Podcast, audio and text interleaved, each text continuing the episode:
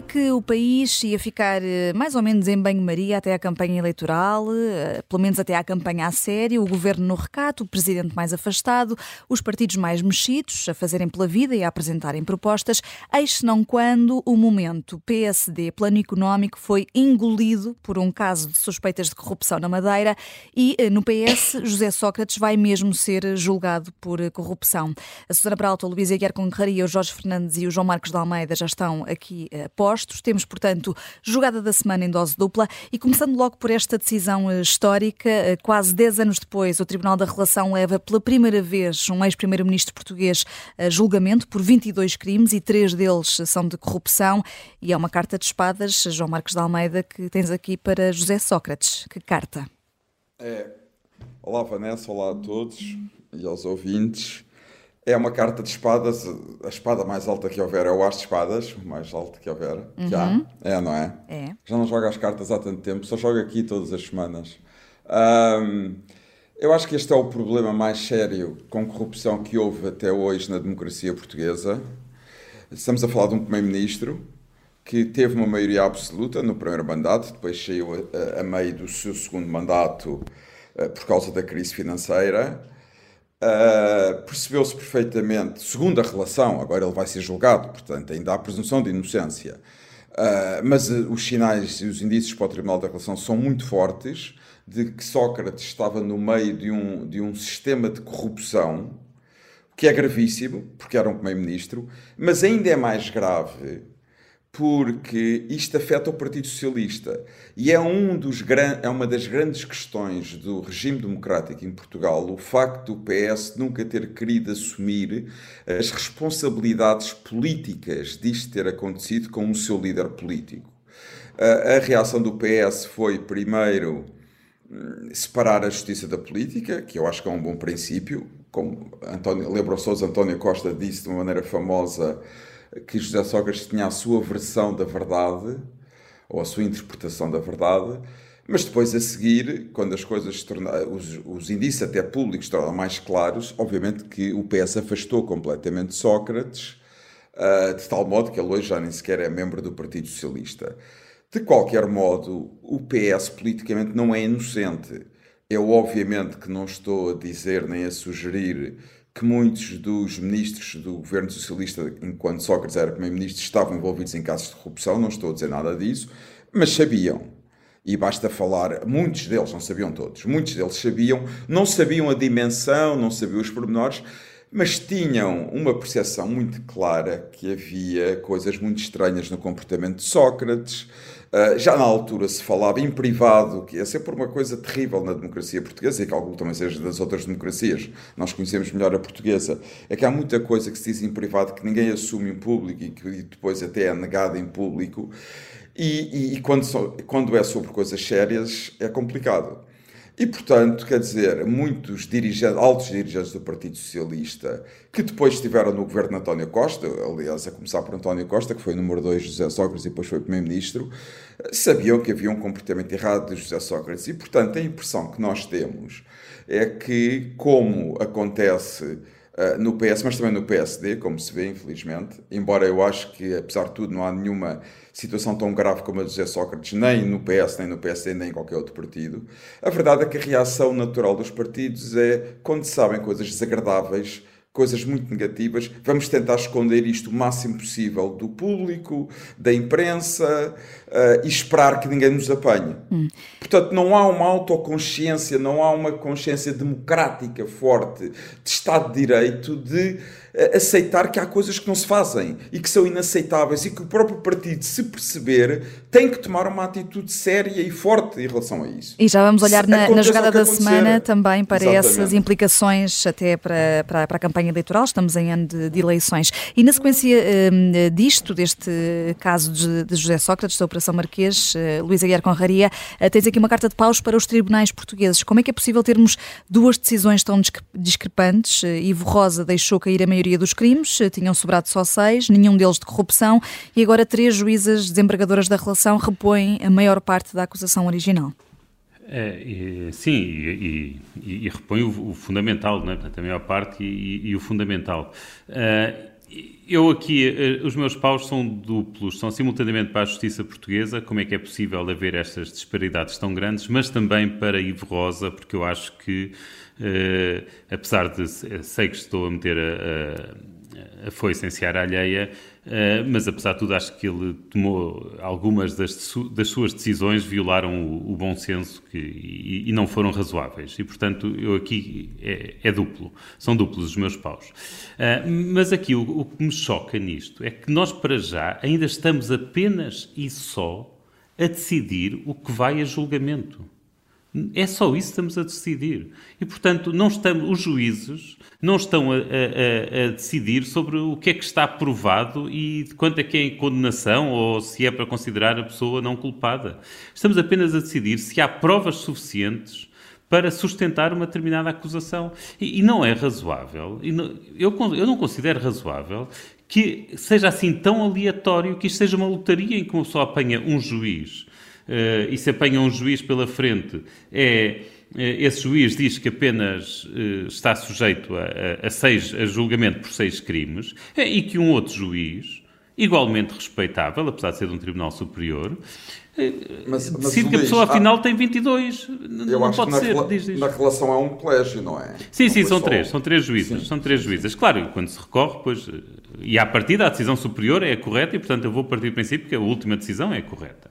Mas quer dizer, mas, mas imaginemos que o, que José Sócrates é condenado pelos outros 16 crimes, ok? 6 era aquilo inicial que o Ivo, para que o Ivo Rosa mandou, estas agora decidem que é 22, o que quer dizer que há 16 crimes pelos quais ele vai ser julgado. Imaginemos que ele é condenado. Nós ficamos a saber que ele vai ser, se ele, caso ele seja condenado, que ele é condenado por algum crime que um outro juiz, perfeitamente respeitável, acha para o qual acha que não há provas absolutamente nenhumas, que é que nem sequer há provas para levar a julgamento, quanto mais para, quanto mais para o condenar. Quer dizer, isto mostra como a, a vida das pessoas estão sujeitas, estão sujeitas de uma forma demasiado vincada a, ao juiz que apanham. Isto não me parece razoável. E mais, e com esta brincadeira da instrução e, do, e, da, e de recorrer da instrução, passaram seis anos. Seis anos que estão a contar para, para os prazos de prescrição.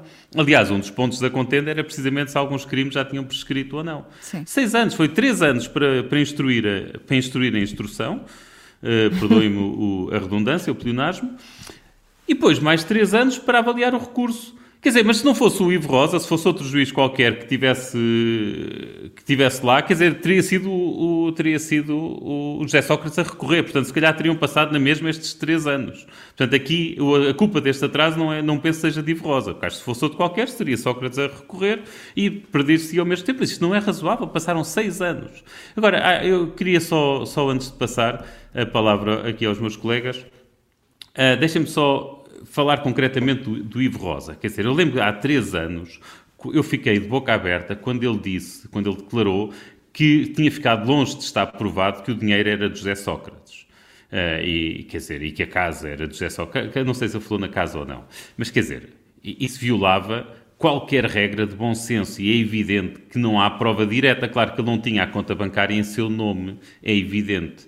Eh, agora, quando se usa o dinheiro da forma que ele usava, o esbanjava daquela forma, nós ouvíamos as gravações, a forma como ele falava dos investimentos na, eh, na casa e a escolha, a cor dos azulejos e por aí fora, é evidente que José Sócrates estava a tratar do seu dinheiro e das suas coisas. E um juiz não pode ser tão naif e tão desprovido de bom senso como pareceu que Ivo Rosa foi em algumas das decisões que tomou há três anos. E nesse aspecto, uh, copas para estas juízas que vieram repor o bom senso. E paus para Ivo Rosa. Seguimos agora a toda a velocidade porque temos um autarca piloto de ralis.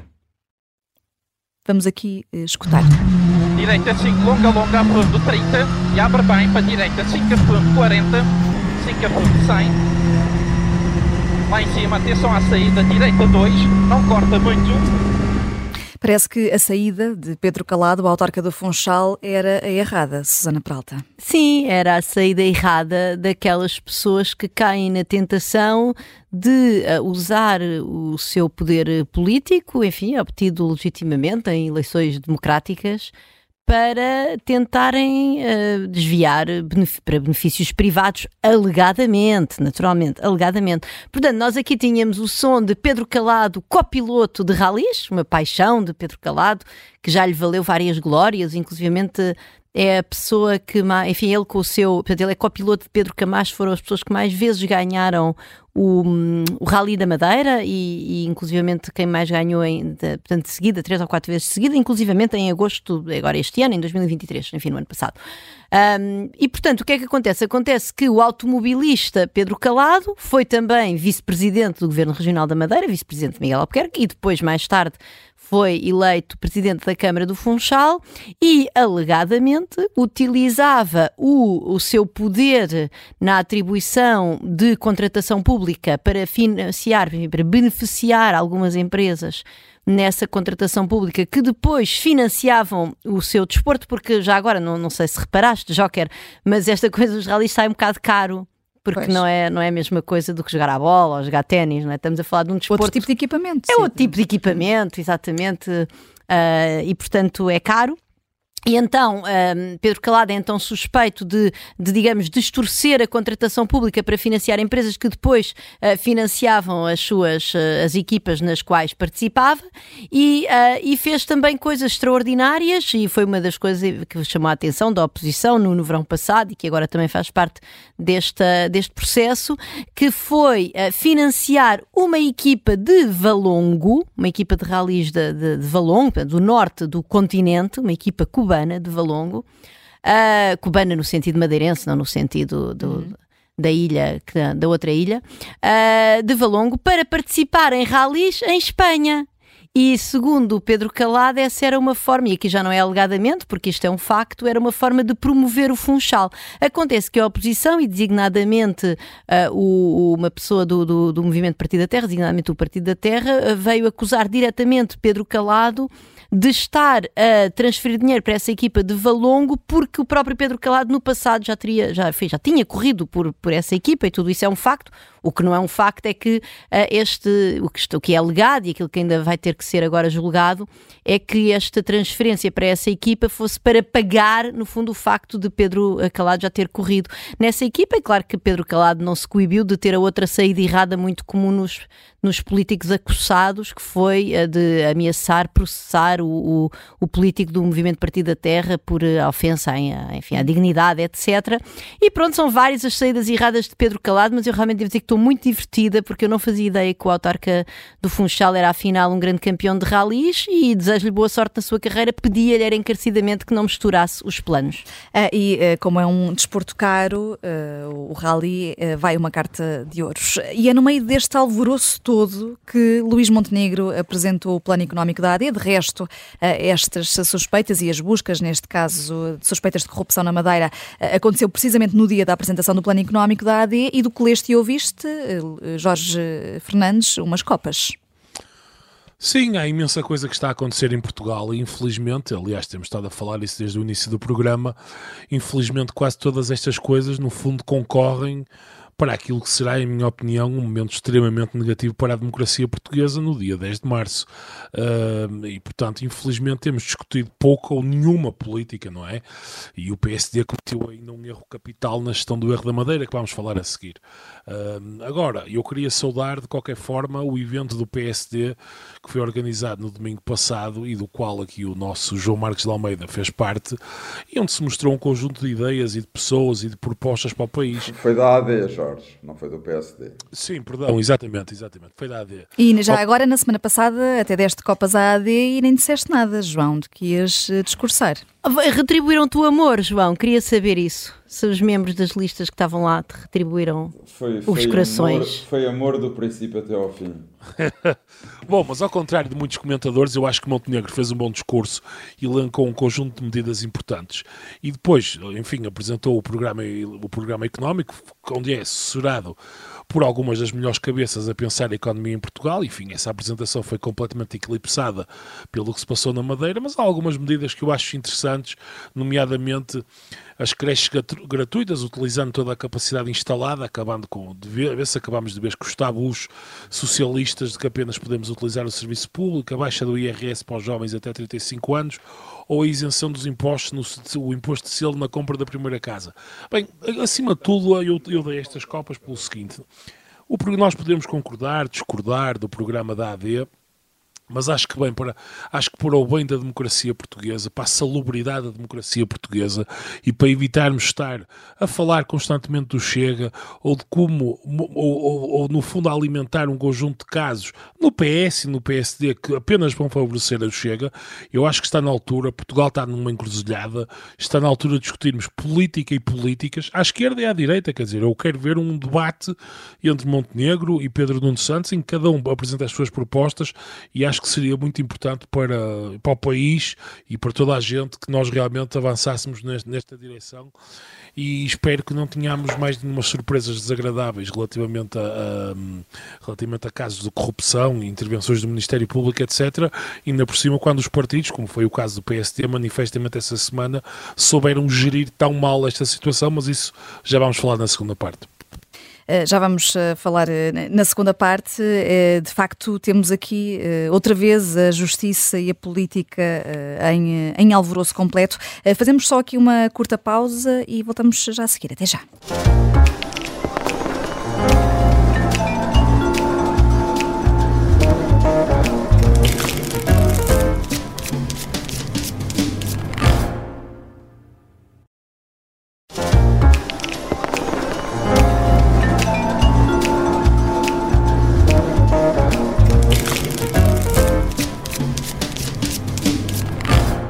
Não, acho que seja a justiça a funcionar, já expliquei porquê. Em primeiro lugar, não estou de acordo com a decisão da relação. A decisão da relação altera uma decisão judicial. Do meu ponto de vista, não houve corrupção nenhuma. Eu nunca, nunca, nunca tive nenhum caso de corrupção, nem vou ter na minha vida. Ninguém, a mim, ninguém me compra. Eu nunca roubei nada a ninguém. Nunca, nunca pedi dinheiro a ninguém. Nunca ninguém me comprou. Estas declarações de José Sócrates I e de Miguel Albuquerque depois ficam certamente para a história política e judicial do país e estes casos de suspeitas de corrupção têm desenvolvimentos em ano de eleições. Ah, estamos na jogada da semana do Fora do Baralho. Vai agravar-se ainda mais, Susana Peralta, a percepção que os eleitores têm dos políticos e o distanciamento a que vimos assistindo?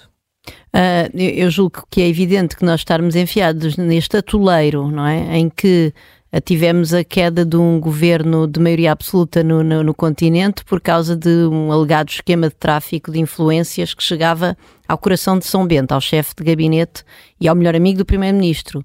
E agora, em plena campanha eleitoral para, para os Açores, enfim, mas o governo dos Açores não caiu pelas mesmas razões, e, e em pré-campanha eleitoral para para o continente, para as eleições do Governo Central, peço desculpa, não é do continente. A Madeira e os Açores uhum. também participam nestas eleições legislativas, como não poderia deixar de ser. Um, e, e aparecer este escândalo de, de corrupção na, na, Madeira, eu devo dizer com contornos daquilo que é público bastante mais graves do que o que nós conhecemos da Operação Influencer, dentro do que nós conhecemos do que é público, uh, de facto. Um, o, o, é, não, isto, quer dizer, isto não abona em favor da nossa democracia e isto não pode, e não pode deixar um, qualquer pessoa democrata descansada, porque de facto isto dá isto é, fica, ficamos com a ideia, enfim, a densa, aquela, essa tal ideia que as pessoas podem ter de que todos os políticos são corruptos, mas obviamente que isso não é verdade. Eu, eu, eu queria ainda chamar a atenção para o seguinte, e até ligando com a questão com o que o Luís falou na primeira parte acerca do, do da Operação Marquês e do tempo que isto demorou. A Operação Marquês, realmente nós tivemos três anos, grosso modo, está bem? Três anos para ter a acusação, três anos para ter a instrução e agora três anos para o recurso da instrução e assim estamos a, a chegar aos nove anos, vamos, vamos da, da do momento em que Sócrates foi preso no aeroporto de Lisboa. Sendo que a é? investigação já começou há mais de 10. É, pronto, é, exatamente, e a investigação era anterior a isso. Susana, os Diz. governos duram menos do que as fases da é, é inacreditável, isto é uma coisa terrível. E, de facto, eh, em que é que isto se liga com a história de, de Miguel Albuquerque? Já agora, eu dei, eu dei a gradação de gravidade entre a história da Madeira e a história da Operação Influencer, também, por, por, por para ser honesta, tenho que dizer que, eh, quer dizer, o caso Sócrates é obviamente o caso mais grave da nossa democracia eh, até, até, até hoje, não é? E é sem paralelo também com a questão da Madeira, pela sua dimensão e pela, pela gravidade de tudo o que está envolvido. Mas enfim, uh, mais uma vez, daquilo que é conhecido. Uh, mas uh, o, que é, o que é que acontece? Quer dizer, nós termos uma justiça que é efetivamente inapta para lidar com casos de corrupção até desde logo, porque repara, estas pessoas continuam a viver dos produtos do, dos, eh, de, dos benefícios eh, financeiros e económicos que, que uh, obtiveram alegadamente de forma criminosa, e eu recordo enfim, que Miguel Sá, que peço desculpa, Ricardo Salgado, por exemplo, que está envolvido na, na Operação Marquês, continua a viver uma vida faustosa. Portanto, mesmo o facto de nós não. Estes processos prolongam-se eternamente, como se prolongam eternamente, nós não recuperamos os ativos, como não recuperamos ativos, estes tipos continuam a viver à grande com o dinheiro que não é deles. E, portanto, o crime compensa em Portugal, o crime de corrupção em Portugal compensa, até ver. E, de facto, Uh, isso reforça a necessidade do braço preventivo. Uh, não só porque isto quer dizer que, como o crime compensa, que uh, a partir da política atrai pessoas mais corruptas, não quer dizer que todos sejam corruptos, longe de mim afirmar isso, não, não, não, não acredito minimamente nisso, mas de facto uma pessoa que à partida acho que tenha, digamos, limites ético-morais uh, gelatinosos, tem interesse aí para a política, porque isto de facto rende bastante, em primeiro lugar.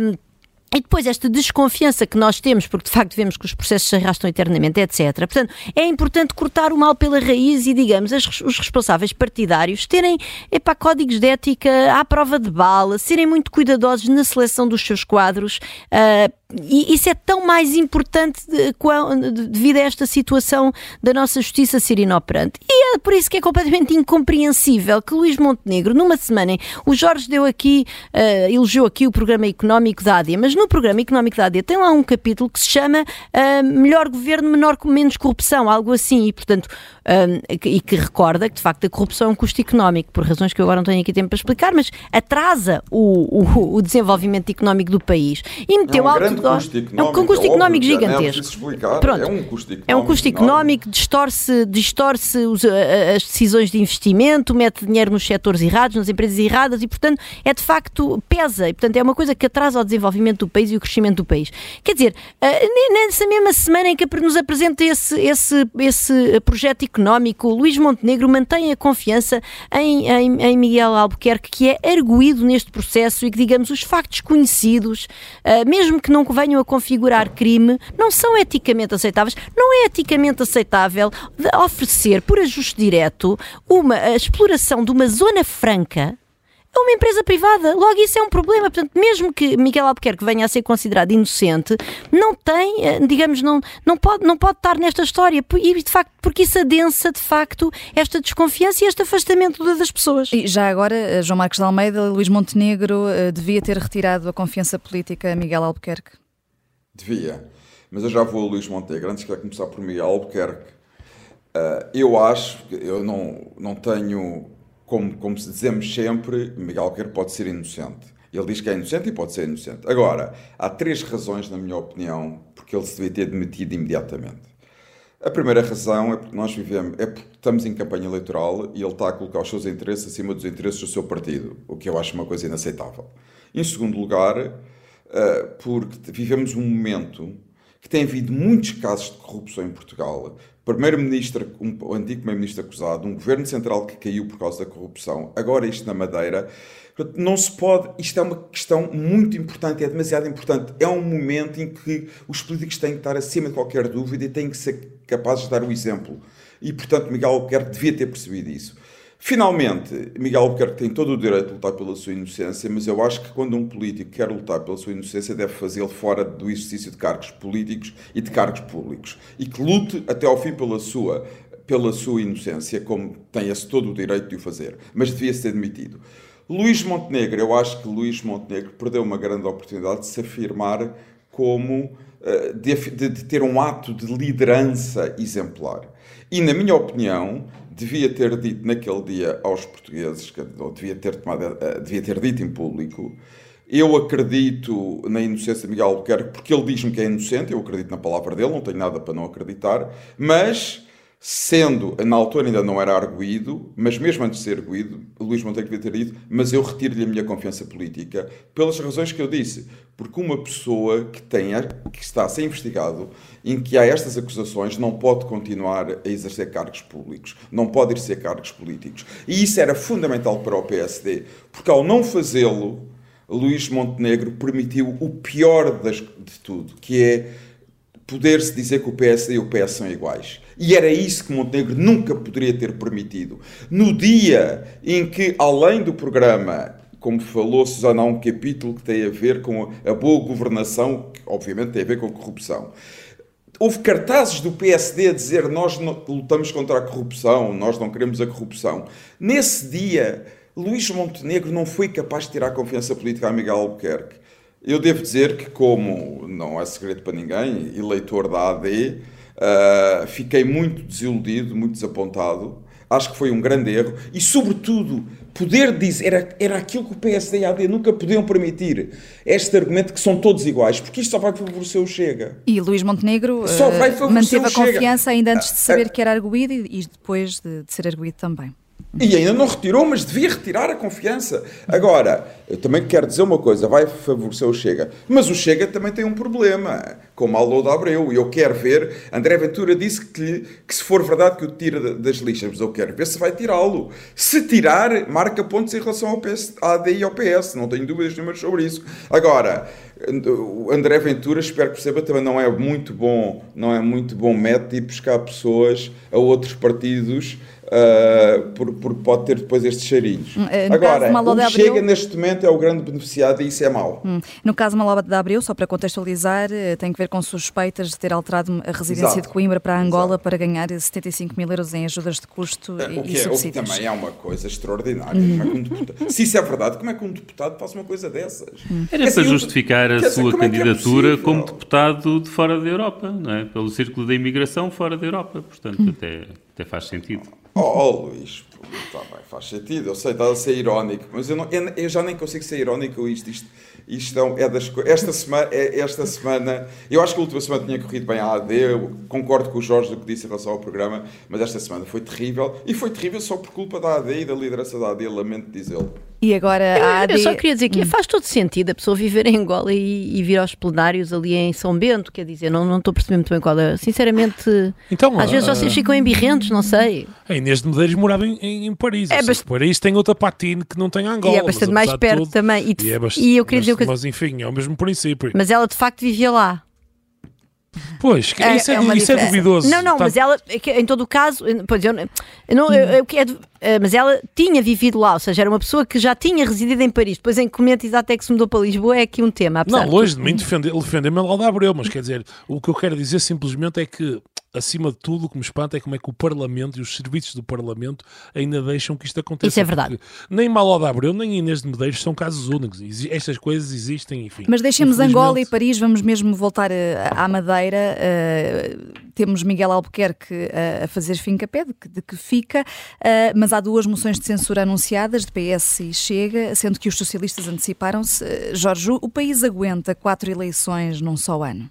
Ah, claro que aguenta, quer dizer, eu não tenho nada a visão. É a democracia a funcionar. Penso que é a democracia a funcionar, não tenho nada a visão, por exemplo, que Marcelo Rebelo de Souza tem, que, todo, todo, que, que, a política, tudo deve ser sacrificado, que em política tudo deve ser sacrificado no altar da estabilidade e que a estabilidade é a coisa que mais importa. É evidente que no caso da Madeira, se as coisas que decorrerem como de, deveriam, pelo menos na minha opinião, decorrer, Miguel Abreu tem que, uh, Miguel Albuquerque tem que... Uh, Miguel oh, Jorge, Albuquerque... a democracia é o regime dos princípios. Não, eu, Estabilidade é uma consequência. É o regime dos princípios. Há concordo, princípios eu acho, que vão ser violados acho em democracia. Miguel Albuquerque, Miguel Albuquerque vai acabar por se demitir vai acabar por se demitir ou, ou, ou será demitido, enfim, por, por, uma potencial moção de rejeição, que, que, já foi, que já foi moção de censura, que já foi anunciada, e portanto eu penso que isto, isto mostra ainda mais, põe mais a nu a, a infantilidade acima de tudo de Luís Montenegro, porque eu não percebo uh, como é que, como é que o, o, o, enfim, alguém quer ser primeiro-ministro em Portugal e não consegue perceber simplesmente que é uma questão de tempo até a situação de Miguel Albuquerque se tornar insustentável eh, mesmo que naquele primeiro momento as coisas ainda poderiam, enfim, ainda se poderia dizer que a, que a situação era defensável, que já não era, na minha opinião, mas é evidente que, que, a coisa é insustentável e que há uma questão de tempo até termos a admissão de Albuquerque e o dano político a Montenegro, que é acima de tudo, e o dano político à campanha nacional da AD está feito. Quer dizer, Montenegro não, não tem uma segunda oportunidade, no fundo, para causar uma, uma, uma boa impressão e poderia ter utilizado isto, tinha, tinha uh, a baliza aberta, digamos assim, para se poder, não para ganhar pontos, não só em relação ao PS, por dizer, não, nós aqui no PSD temos princípios e, e enfim, e aplicamos estes princípios mesmo quando isso implica danos reputacionais aos nossos. E ao mesmo tempo em relação ao Chega, porque tudo isto só ajuda aquilo que a Susana estava a dizer, o atoleiro, a, a imagem de atoleiro político que o Chega quer criar, uma amálgama generalizada que os políticos andam oh, a roubar, etc. O Chega não quer criar. Quem está a criar foi o PS e o PSD, lamento dizer. Não, não é isso. Quer dizer, o, ponto, o ponto aqui é, o PS e o PSD, no fundo, ajudam à missa, se quisermos pôr isto assim. Ou ajudam com as suas não várias fazem ações. a missa Fazem a missa. Pô, exatamente. São o padre e o sacristão. Exato, mas o Chega depois Bom. aproveita para fazer disso a sua, o seu tema, um dos seus temas principais de campanha, e é evidente que este tipo de atitudes de Montenegro não ajudam minimamente o, o, a AD e, e o, a, a, campanha duríssima que Montenegro já tem pela frente. Eu penso que não sei, quer dizer, acho que veremos, mas isto poderá ter selado definitivamente as possibilidades de Montenegro chegar a primeiro-ministro sem, naturalmente, enfim, salvaguardada a ideia de que ele pode vir a dar o dito por não dito e a coligar-se com o Chega. Aí, enfim, mudaremos, a situação mudará, mas acho que com este cenário muito dificilmente ficará em primeiro lugar em relação a Pedro Nuno Santos. Hum, é, e há aqui, Luís, falta de coerência no PSD, a começar pelo próprio Miguel Albuquerque, depois de ter visto como quase inevitável a demissão de António Costa a propósito da, da Operação Influencer, sendo que há uma diferença aqui, Costa nem sequer arguído é. É, é, evidente que há falta de coerência, é, é, evidente que as argumentações apresentadas foram fracas, quer dizer, quando, quando Luís Montenegro diz os casos são incomparáveis, há muitas diferenças entre o caso António Costa e, e Miguel de Albuquerque, e eu não vou aqui elencá-las, ainda bem que não as elencou, porque se ele as elencasse, as diferenças mostravam que o caso de Miguel Albuquerque era mais grave. Uh, e estou a falar disto porque António Costa se demitiu antes dos 75.800 euros que apareceram no gabinete do outro. Ok? Porque acho que aí, isso também é outra. Uh, se fosse depois, aí, aí acho que a partir do momento em que houvesse essa descoberta, a sua demissão era inevitável, senão andamos aqui a brincar. Uh, mas eu queria aqui chamar a atenção era para outra coisa.